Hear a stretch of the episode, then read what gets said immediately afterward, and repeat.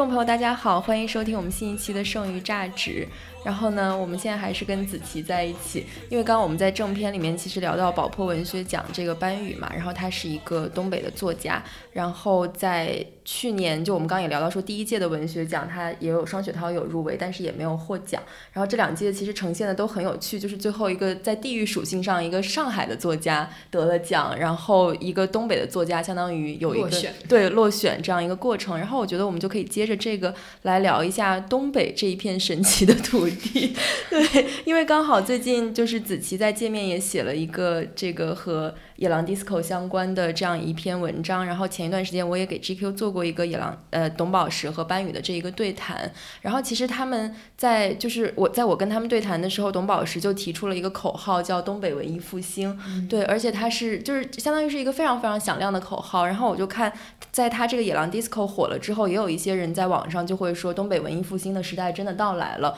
然后有人说。说这个东北文艺复兴的四驾马车是这个 董宝石、班宇。嗯，还有谁？还有一个导演，呃，对，还有一个叫，好像是他是拍那个东北二人转的纪录片的一个导演，叫李想。然后还有一个，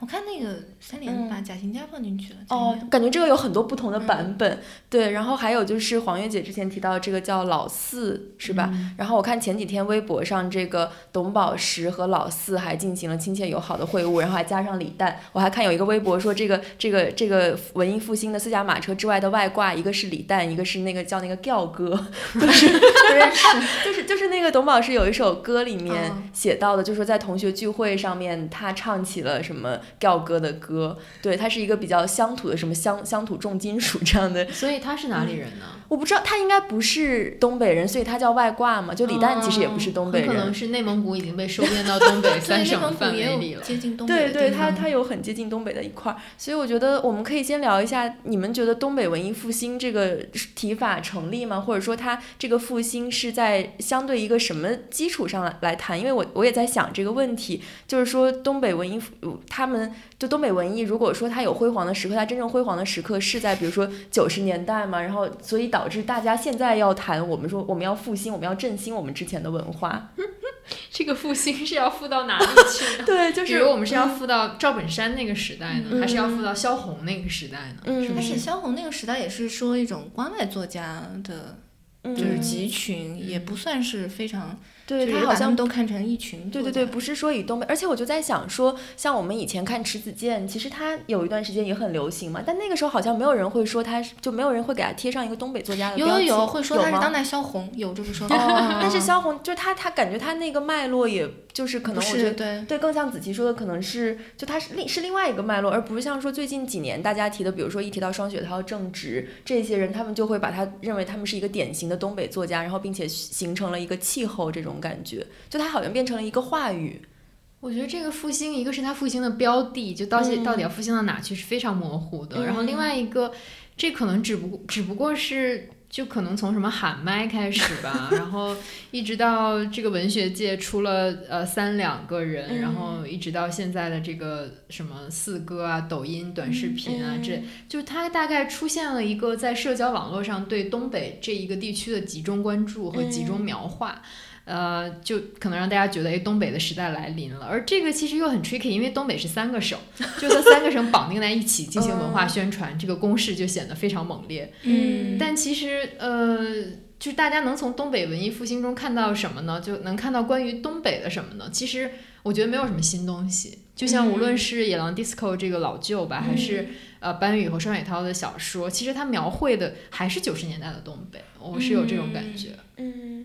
我就你刚刚说他文艺他的复兴到哪里，然后我就突然想到《东北一家人》他的片尾曲，他就是他说黑吉辽现在好极了，你来看一看，这个就是说，就是说他预设的观众是什么呢？就是可能以为黑吉辽没有那么好，还是黑吉辽已经过时了？还是说黑吉辽我们现在仍然很好？你来看一看，那个是两千年初的时候，就是对于黑吉辽的他的一个整体的自我认同。啊，我觉得就是这个还挺有意思的。对，其实那个时候他就有一种我我们已经复兴了的意思。就对我想说是这个，东北一家人大概是什么年？两千年初，两千年初。对，而且他说的是现在好极了对对对那他这个现在是相对于，比如说他是九九十年代的时候的那个，但是他那个故事背景仍然是好像说没有摆脱出过去阴影的样子，因为他的人物设定，他们家有三个小孩，有两个成年的都是下岗的状态，嗯所以就是，但是他又要表现的是一个幸福的生活，但是他好像是。就是一只脚还在那个过去的阴，就是泥沼里面，另外一只脚它是要告诉你，我要向你展现我们的幸福生活。当然，同时也是就是在面向过去的，就是说我们回到了或者是比原来更好的一个状态。我觉得有一个这个意思，嗯，嗯就我的意思是说，这个复兴好像不是说我们现在在说复兴，其实那从那个时候他就有一点那个颓势，然后就是复兴。我觉得这个可能要区分看待，就到底是东北人的一种，比如对乐、对更好的生活的向往，嗯还是一种对过去这种如此悲惨的遭遇的一种自嘲，还是他真的觉得自己生活变好了？因为就直到现在，其实东北都没有走出下岗的这个阴影，就是。呃，就我这一代人的父辈，然后有非常多人现在可能已经快六十岁了，还在外面打工做苦力，因为他们已经下岗了，没有什么养老保险，然后他们失业了之后，可能一直处于非常颠簸的状态，然后今天去那里做几个苦力，然后明天来回来自己的木器厂打打工，就是那个九十年代确实那个变故改变了很多人的一生，然后我觉得可能对我这一辈依然有影响，因为我我小的时候也受到我我父亲这个经历的工厂改制的一个影响，所以我觉得可能到现在东北都没有从那个背景里走出来。嗯，所以这个复兴是建立在这个之上的。我觉得可能是建立在一种就是整体的那种颓势和失败之上的。我觉得一种乐观、可能是。对，我觉得无论是野狼 disco 还是呃双雪涛和班宇的这个小说，其实都还是在拿改制的这个伤口做文章。对呃，像野狼那里边，我觉得其实很多这种自嘲，你是觉得挺心酸的。嗯然后包括年轻人，其实也沉浸在父辈的这个迷茫里面。然后包括双雪涛和班宇小说里面，其实非常多的冲突。然后包括那个盘锦豹子啊什么的，它都有一个工厂改制的背景在那儿。即使他们不写这个工厂改制的背景，他们写的是个人的经历、个人的故事，你依然能看到那个时代变迁给他们带来的伤痕吧。嗯，就感觉现在东北文艺复兴应该就是一个什么东北伤痕文学的啊，对对对对，但是这个就带就是把他们的题材可能就带的很丰富好看，可能也有这个原因，就是写伤痕的容易写的好看嘛。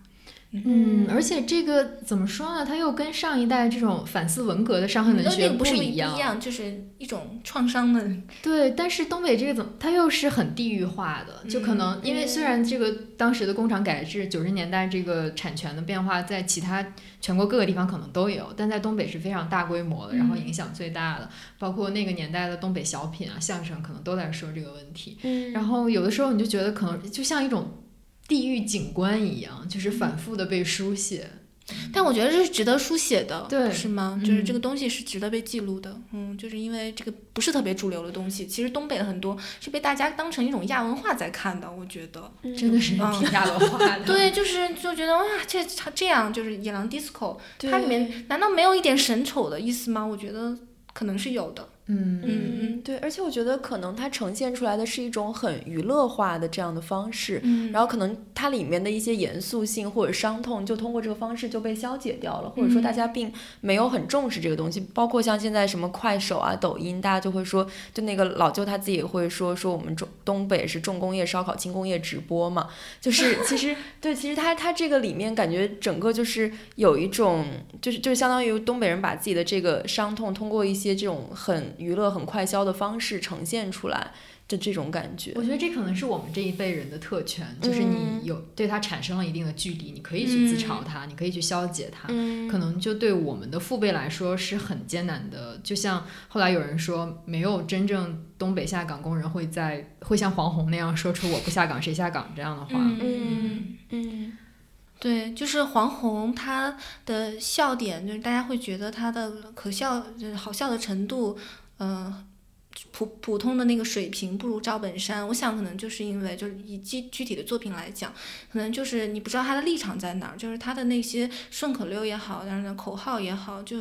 有的时候就你不知道他站在哪里，就会让人就我不下岗谁下岗的，他那一通自白就让人觉得有一种忧伤感，对错，嗯就是你他包括他跟那个句号是不是？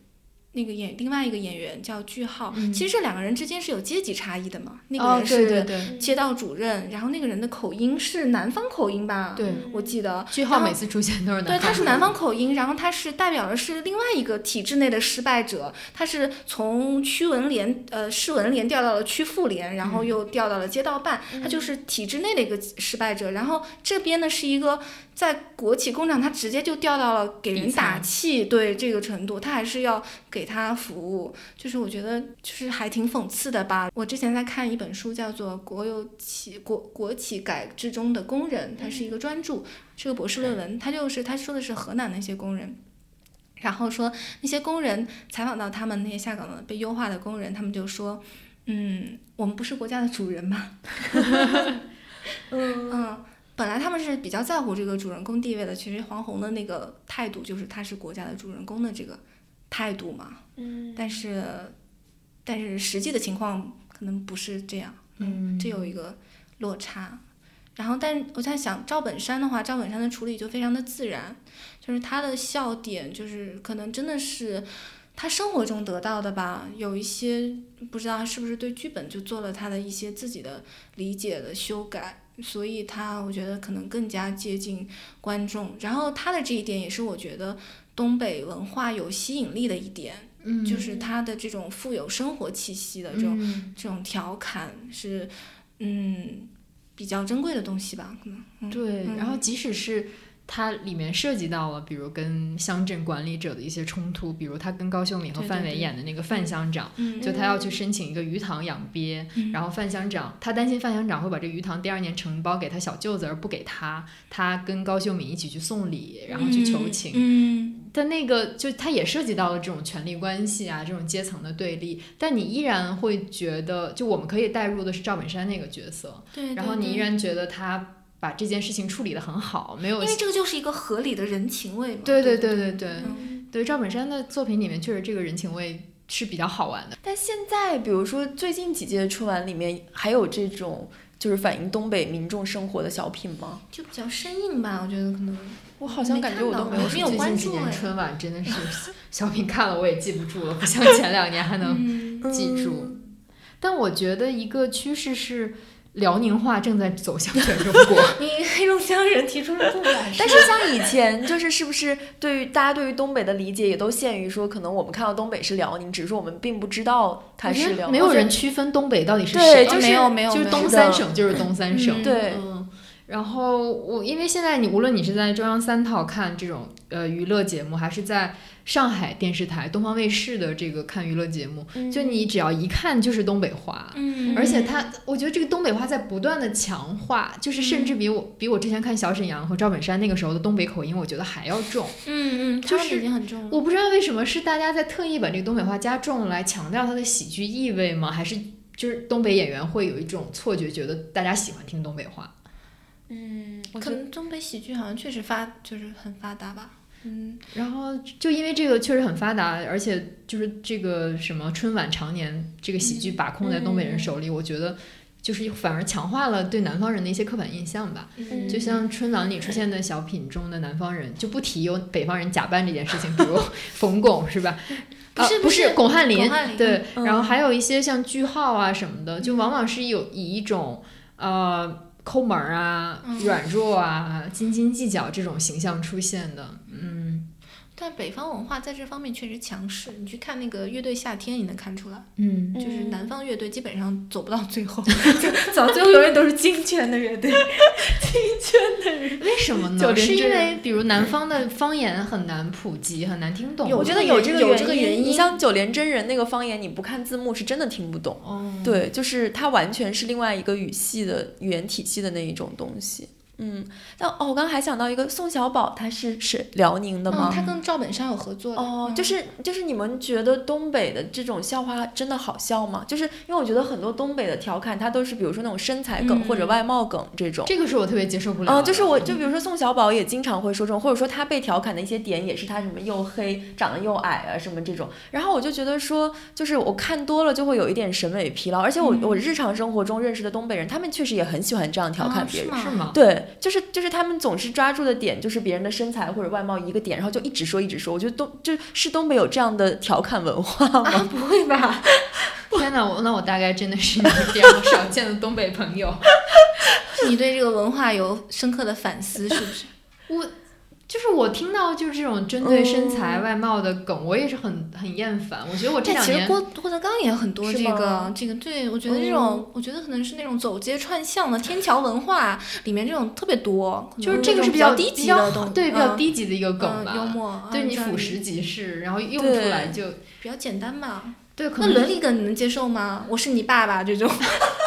相声里太太多多了，这种东西到现在还在搬到台面上来说，嗯。我觉得不光是东北有这种比较不太高在就是什么级的脱妻献子啊，就这种、嗯呃对女性非常冒犯的对对对，很很糟糕。对，我觉得我可能近几年不是特别喜欢嗯看潘长江和蔡敏的小品，嗯就是因为这个，太毒舌就，是一次一次的拿他的外貌和身高开玩笑，嗯你就觉得不好笑，没有任何乐趣了。嗯而且他这两年有很多小品里，比如像什么《车站奇遇》那个。嗯就是他可能百分之八十的笑点都集中在嗯来耻笑赵本山、耻耻笑潘长江这个事上，我就觉得特别无聊。对，而且我记得我之前还看过一个宋小宝和林志玲的，嗯，就是哦他这个。是去年北京台对，就他这个合作，就是意图非常明显嘛，就是你找一个身材那么嗯高，然后那么漂亮又很白的女生跟宋小宝，然后就他们俩之间这个外貌的反差，就是就是贯穿全程的一个梗。哦，女神和女汉子那个不是更糟糕？对哦那那个太糟糕了！天哪！但是我想说，就是东北它那个喜剧好的一面啊，嗯就是它的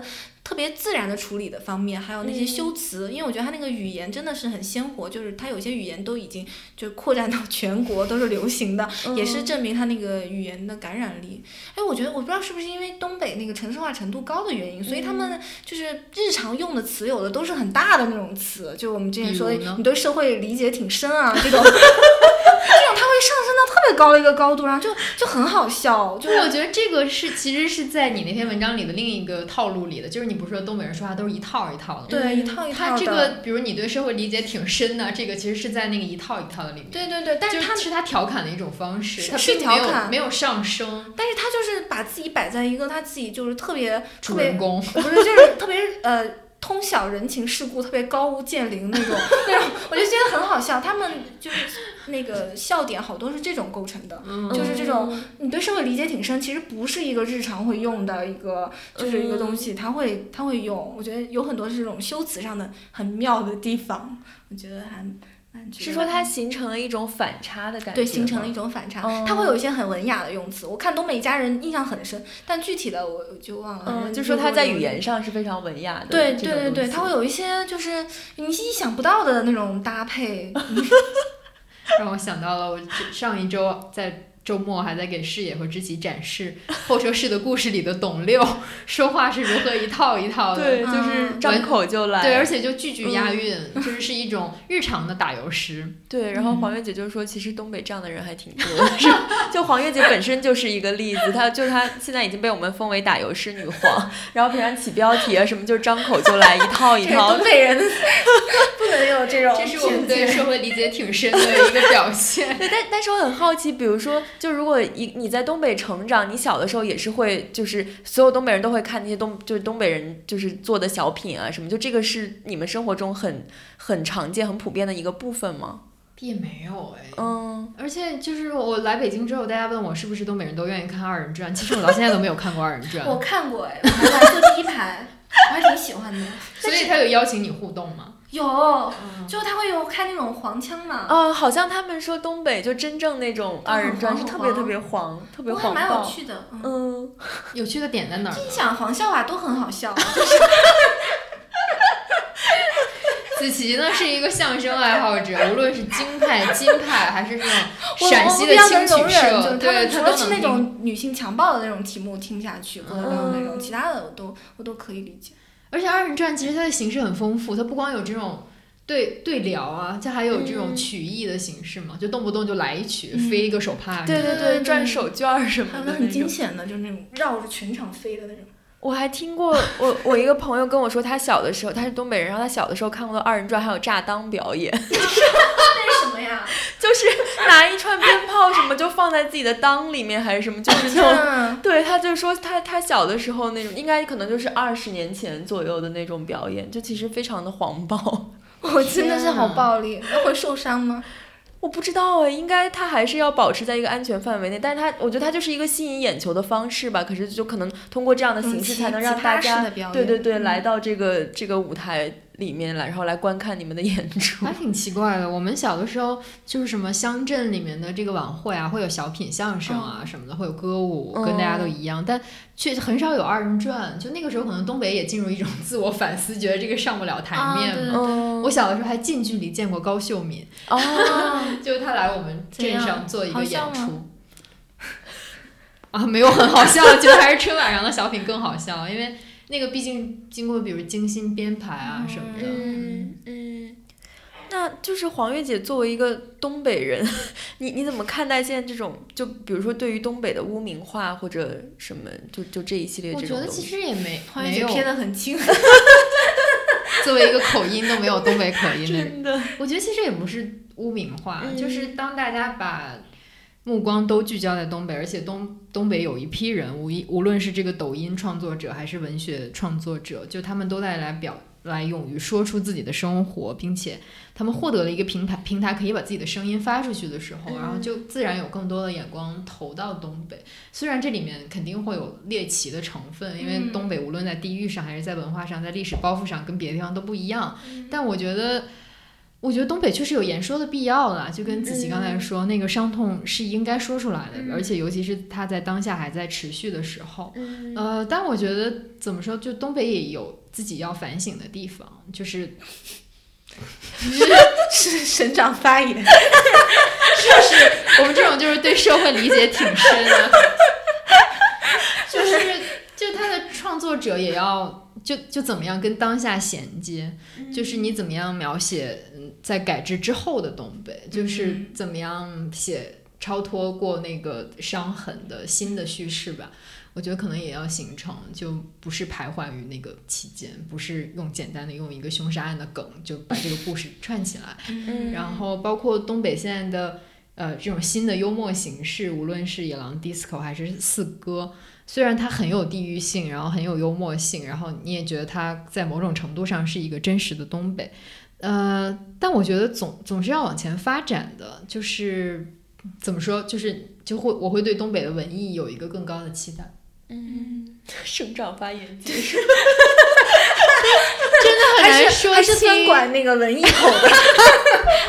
不，我如果真的分管，就会有一个能说出来他要什么样的文艺，然后我觉得我还挺难说出来，就是嗯就很难想象。但我觉得，你想家乡这这块儿这么繁荣，这么多人就是说一样的语言，我觉得这个很好哎。我觉得就都没有跟我说一样方言的人写作，就你完全没有，嗯你不能想象。就是其实它还是有一个共同体的感觉。就我觉得东北有很多地方可以发掘，就是嗯就是不光是他现在这种呃高度的俗和娱乐化的生活，我觉得东北可以发掘的地方在于。呃，比如他的整个移民的传统，嗯，然后就有那么多闯闯关东人的后代，然后他怎么样去看待他的这个故事？因为我奶奶和我姥姥都是说山东话的，然后包括东北非常非常复杂的民族构成，嗯就是什么鄂伦春、鄂温克，然后朝鲜族、蒙古族、俄罗斯族，包括甚至有很多俄罗斯人就生活在东北。然后他整个日据时期的遗产是怎样的？我觉得就是东北有更丰富的主题可以去探讨，而不是局限在现在这种简单的自嘲和娱乐化上面。感觉现在就是可能东北的文艺作创作还是很趋同的，就我觉得也可能大家会觉得这是一个便利，就是在创作上，如果它是一个高度标签化的东西，它可能更容易被看见。就如果你在这个就是它如果不是一个铁板一块的状态下，你去写一些别的意志性的东西，它可能就是会是一个在东北文艺里面更加边缘的作品，或者说也可能确实是有人创作去关于东北的移民史啊，或者是民族史的这种有东哎，西。那个谁，刘庆，就是去年拿《红楼梦》奖的那个，他哦，写的对对对，萨满对，写的萨满，嗯对，就是满族的，还有东北啊，对对对，而且像迟子建那个什么额尔古纳河右岸啊那些，嗯就他对那些，我觉得都是写的挺优秀的作品。只是说，可能我觉得现在在这几年，大家说东北的时候，可能大家说东北作家群体讲的就是下岗潮啊，然后伤痕文学，但并没有把以前的那一些可能就更多元的这些作品，或者说少数民族纳到这个图景里面来。嗯。嗯而且我觉得，就讲东北故事的方式也很多，就像我们上周末看那个《春潮》那个电影嘛，其实就是郝蕾主演的那个，叫杨丽娜执导，好像是对。他导演然后你就觉得，就她也是通过一家三代女性的这个生命经历来讲一个故事，而且她其实也是以东北为大背景的，就是那个郝蕾的母亲，她也承受过什么时代的伤痛、对，啊，而且她是嫁到东北去的。对对，就一个南方嗯女性嫁到了东北，然后就过了非常不幸福的一生吧，可以嗯说，她也是把整个政治斗争的大背景和整个东北衰落的背景结合到了一起。嗯，但你并不觉得他在以那种相似的、重复的方式来、嗯来来揭开这些伤痕，他的方式还是很特别的。嗯就我觉得，呃，东北文艺的这个表现方式可以更，这怎么又很像省奖赛？对，就是 我突然想到《姨妈后现代生活》的结尾，他们就是回到了鞍山，嗯他是一个知青，就是他嗯。早年是在鞍山结婚生了孩子，然后但是她是一个上海的女性，哦。然后她就一直在上海过着很精致的生活，但是她最后还是回去了，但是那个最后的描就是描绘非常的凄凉。就是哦。他是可能也是那个导演就许鞍华，他对于嗯。这个的理解，就是他弄了一个上海和一个东北的这种遥远的对对照，嗯，对，嗯，那我觉得可能赵松也是一个 东北和上海的对照，像他就比较明显，他想他已经完全没有东北标签了，是不是？嗯。就我们只能从他的《抚顺故事集》里看到他对当年改制的一些想法，然后他对当年东北重工业基地衰落的一些感慨。但是从他后来的呃几乎所有创作中，你都看不到东北的影子，他反而在向法国的新小说派靠齐。他是离那边比较近，对 对，他是他，你就感觉他后来其实走向了文学文学文学性的道路。他甚至后来不想听到别人说最喜欢他的《抚顺故事集》。嗯，所以感觉这个东北文艺复兴可呃或者可以改成东北文艺多样化，哇塞会更加合适一点。你怎么说什么上一个台阶，我们都对社会理解挺深的。哎，说到多喜样化，欢东北，子琪真的是一个精神上的东北人。东北有跟俄罗斯很接近哦，对，的地方，子琪可以说一下你的东北之旅啊。你你不是有一年去年假 专门专门找了一个冬天，对嗯嗯，他不仅去了最北的地方，他还玩了非常有特色的项目，比如一瓶热水泡在空中 对对对。那个那个不是我自己要求，就是他是他们的旅游项目，就是真的吗？对，所以其实只有我一个人包车，然后那个司机还是很认真的就把我带到每个点，然后就在那那个地方，他说现在你要开始玩这个，就这边有一个项目，然后那个老板娘就拎了两壶水就给我们用，他们是那个流程非常清晰的，虽然只有我一个人，然后那个我没有玩很久嘛，就大概玩了两三次，然后那个司机还说你就就一个人。这人不够不好玩儿，所以他可以提供拍照服务。对他帮我拍照，一路都是他帮我拍照，嗯，啊，这个项目还不错哎。对，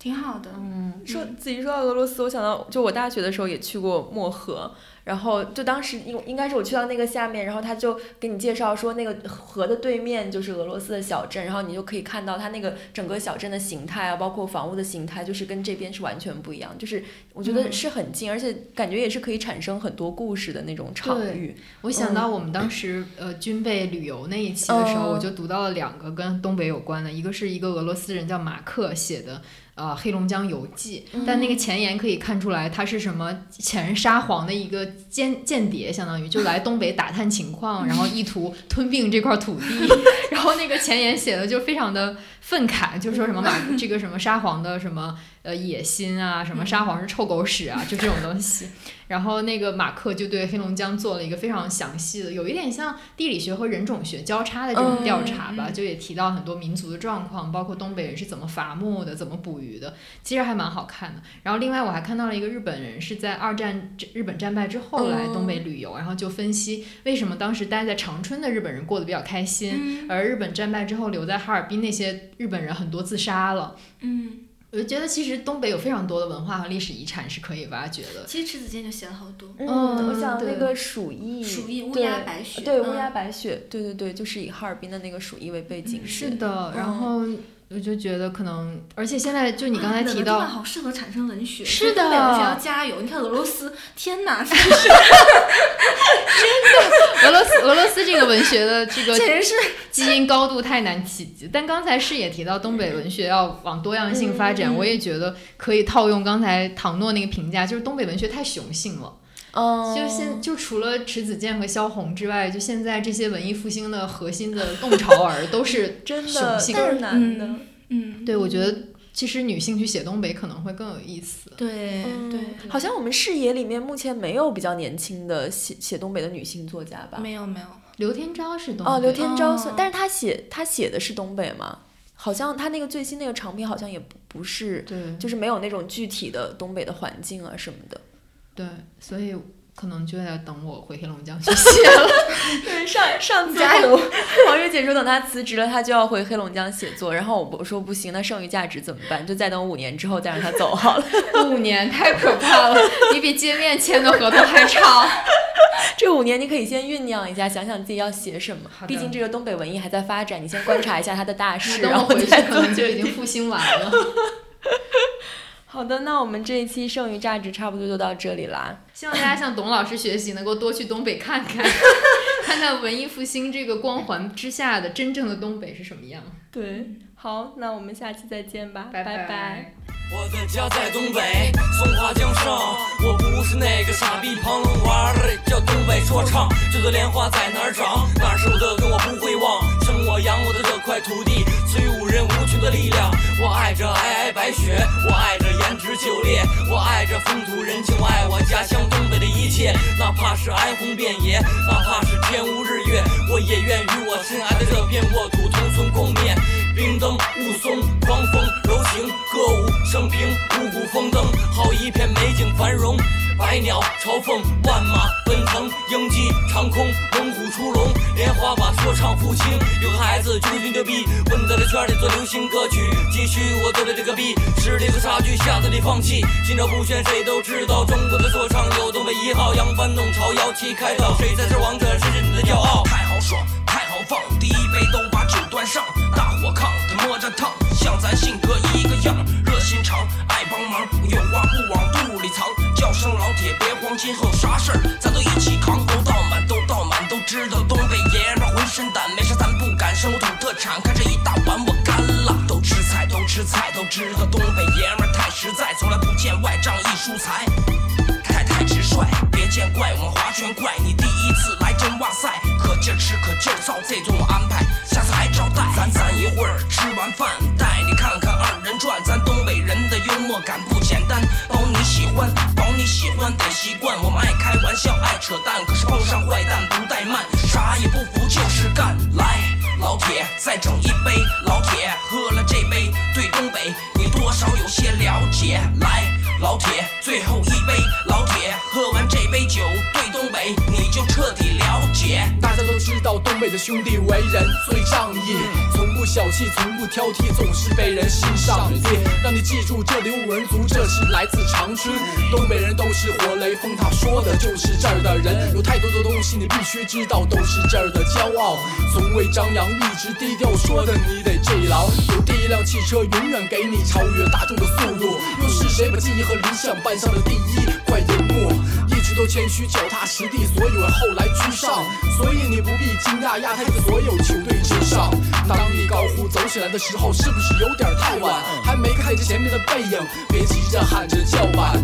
管谁都应该热爱自己的家乡，熟悉的气息是黑土地的芬芳。这首歌是致敬，是满满的希望。无论身在哪里，背后都有支持的力量，让你惊讶满天上下只能看见一片白。你得知道这是最好，这个季节你得来。图个开心，为了健身，这次滑雪不比快，热气腾腾还没冻快，你的口水已在外。你别着急，别着急着吃，咱们先得喝几杯。不管你是醉了没有只要你干了这杯酒。喝多少要留有分寸千万不要认错人。不是兄弟别跟自己混其实他不是东北人。说东北东北。我的家就在东北碧波蓝天绿瓦红砖白山和黑水说东北东北。我的家就在东北物华天宝人杰地灵谁不说我家乡美？说东北。